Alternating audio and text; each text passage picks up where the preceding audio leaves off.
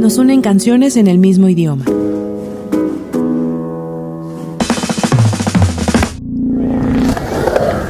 Vívelas en Signos FM. Con Giselle y Luis Pérez.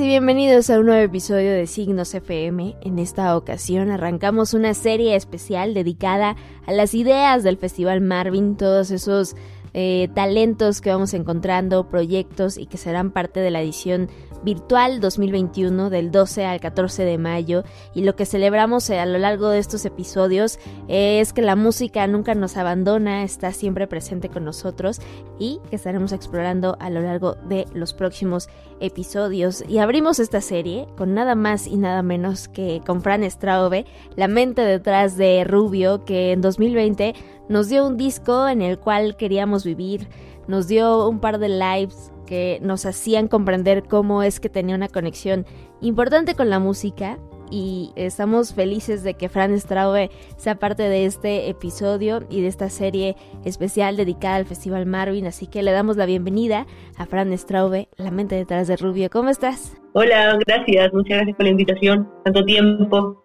Sí, justo estábamos mirando las fechas, creo que platicamos por mayo del año pasado, justo en, esta serie de EPs que, que, nos vas que nos iba revelando, ¿no? Que era lo que ahora ya descubrimos y conocemos como Mango Negro y, que nos hacía mucho sentido escuchar cada una de, las piezas, ¿no? Y ahora ya es un todo. ¿Cómo ha sido para ti pensar en este disco con, con esas tres partes que representaban o nos hacía conectar con la música, con tu música en ese momento? Sí, mira, yo lo hice como muy, fue muy loco porque justo este disco apareció en pandemia, pleno COVID, y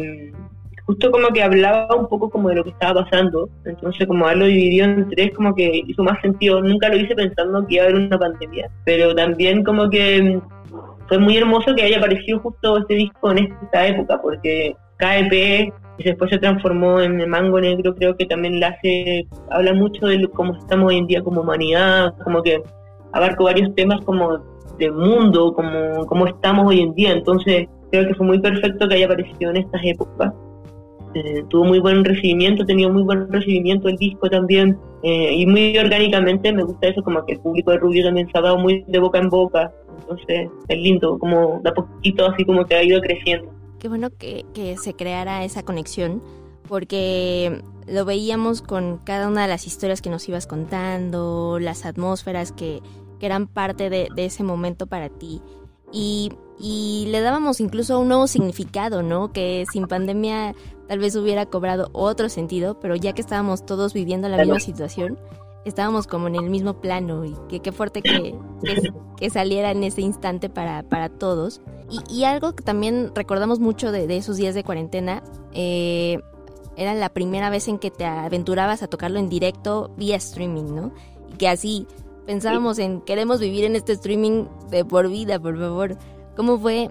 mutar o, replantear muchísimas cosas que hacías en directo y que estabas resolviendo tú sola en ese momento, ¿no?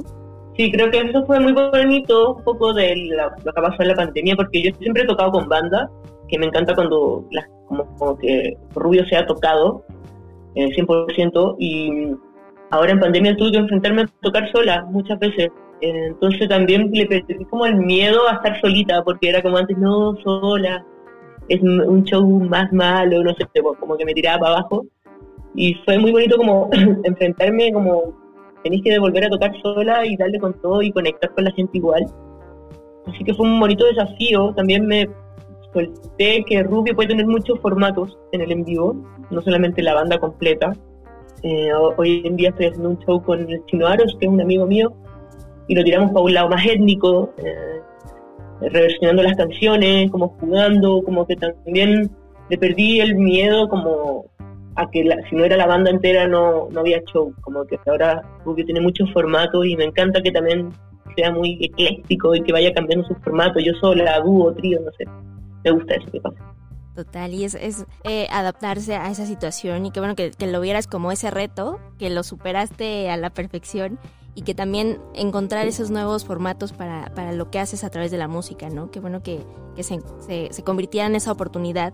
Y, y, veíamos también el disco, nos hace sentido escucharlo, encontrar en él una canción que nos hace preguntarnos qué es lo que realmente importa en estos días. Y, y para ti, ¿qué es eso que realmente importa? ¿Cómo es encontrar esa respuesta a través de, de las canciones, de tu conexión con otro tipo de arte? ¿Qué, ¿Qué es lo que realmente importa para ti en estos días? Como que hoy en día me ha pasado eso, como, bueno, cuando partió todo fue como, ¿qué es lo que realmente importa? Como que hoy en hace miles y miles, millones de años no han dicho que la vida es de una manera,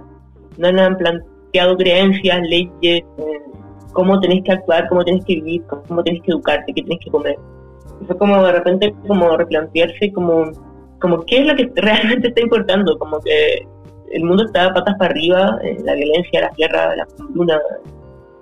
las diferencias como territoriales, los gobiernos, todo como el racismo, como que siento que nos estamos dando cuenta que todas las estructuras están cayendo, como ya no da más, y siento que nuestras nuevas generaciones, nosotros como tanto más jóvenes, que están mucho más power que nosotros, eh, vinieron a replantearse como, a ver, para, para, para, para, como qué nos están enseñando, qué nos están haciendo como vivir el, este planeta con tantas leyes, tantas cosas que no nos hacen sentido también. Entonces,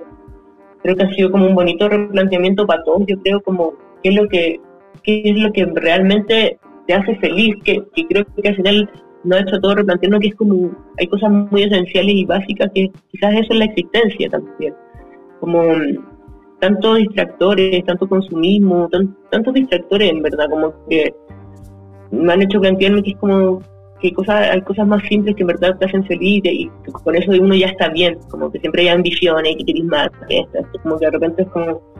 o no sé, el hecho de que se han suspendido muchos shows y como que claramente no estoy como generando dinero, pero sí lo que me ha hecho de menos más que el dinero es como tocar, hacerlo por hacer, como que creo que las cosas son muy bonito, como hacerlo por hacer, y esto hoy en día creo que no ha pasado todo, como hay tantas restricciones, no puedes ni siquiera hacerlo por hacer. Entonces, como que eso ha sido, que hoy en día es como, hay que estilo, como que hay que disfrutar del presente y hacerlo, del goce, como hacer las cosas por el goce. Que eso ha sido también muy mucho el, valorar. Hoy en día todo destrucción, también en esa canción que se llama ¿Qué es lo que realmente importa? Habla un poco como que la evolución hoy en día ha sido pura destrucción, entonces tampoco me hace mucho sentido donde los grandes poderes como nos han dominado somos unos simples peones nomás, acatando como sus leyes, pero no me hace sentido. Entonces,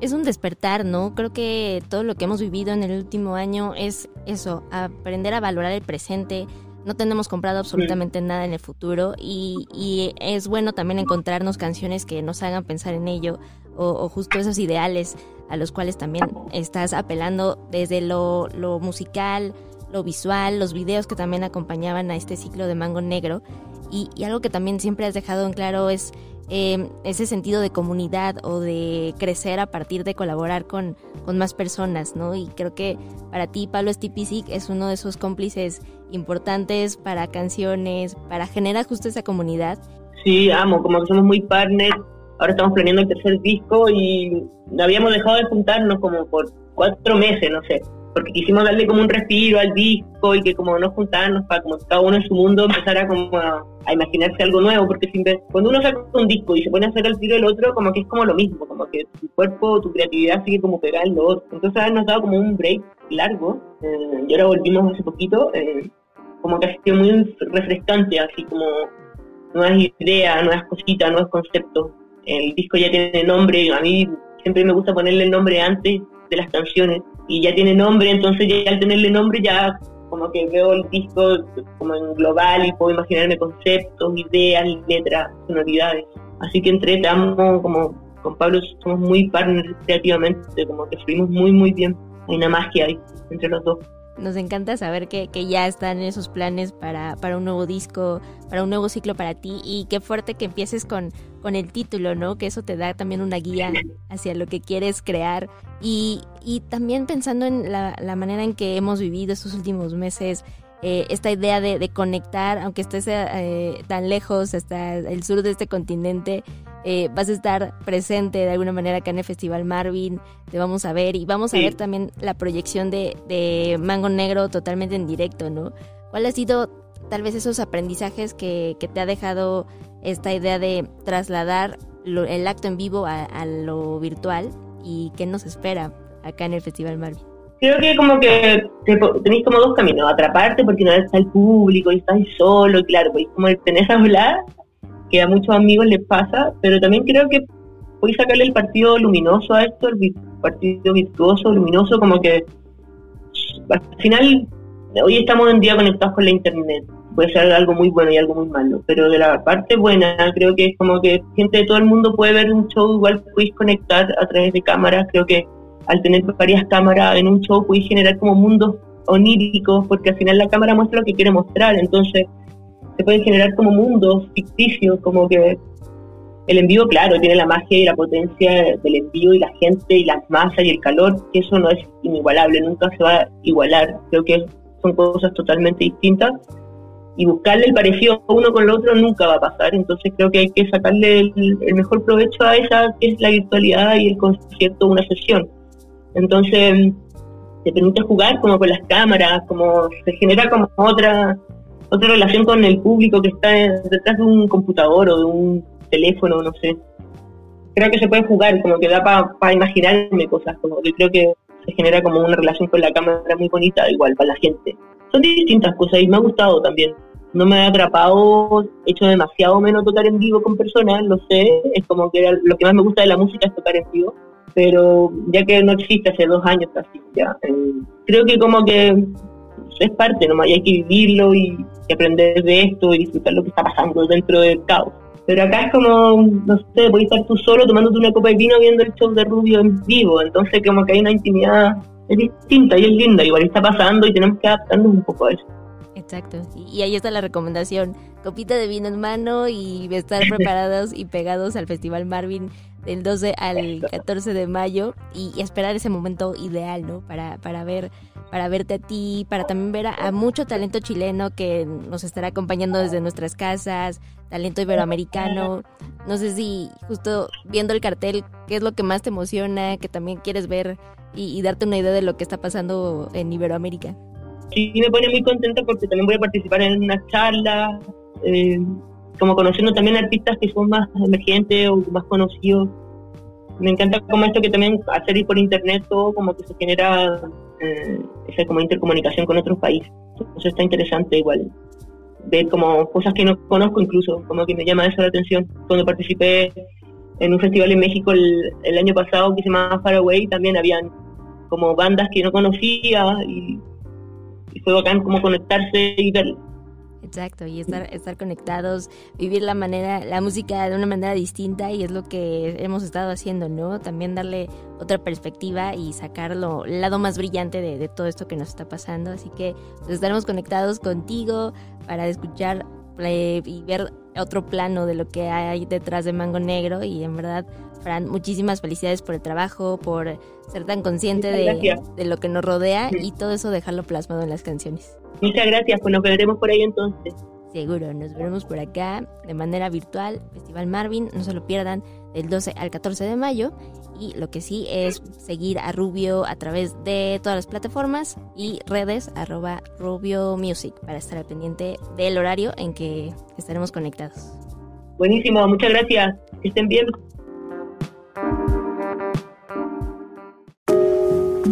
Nos unen canciones en el mismo idioma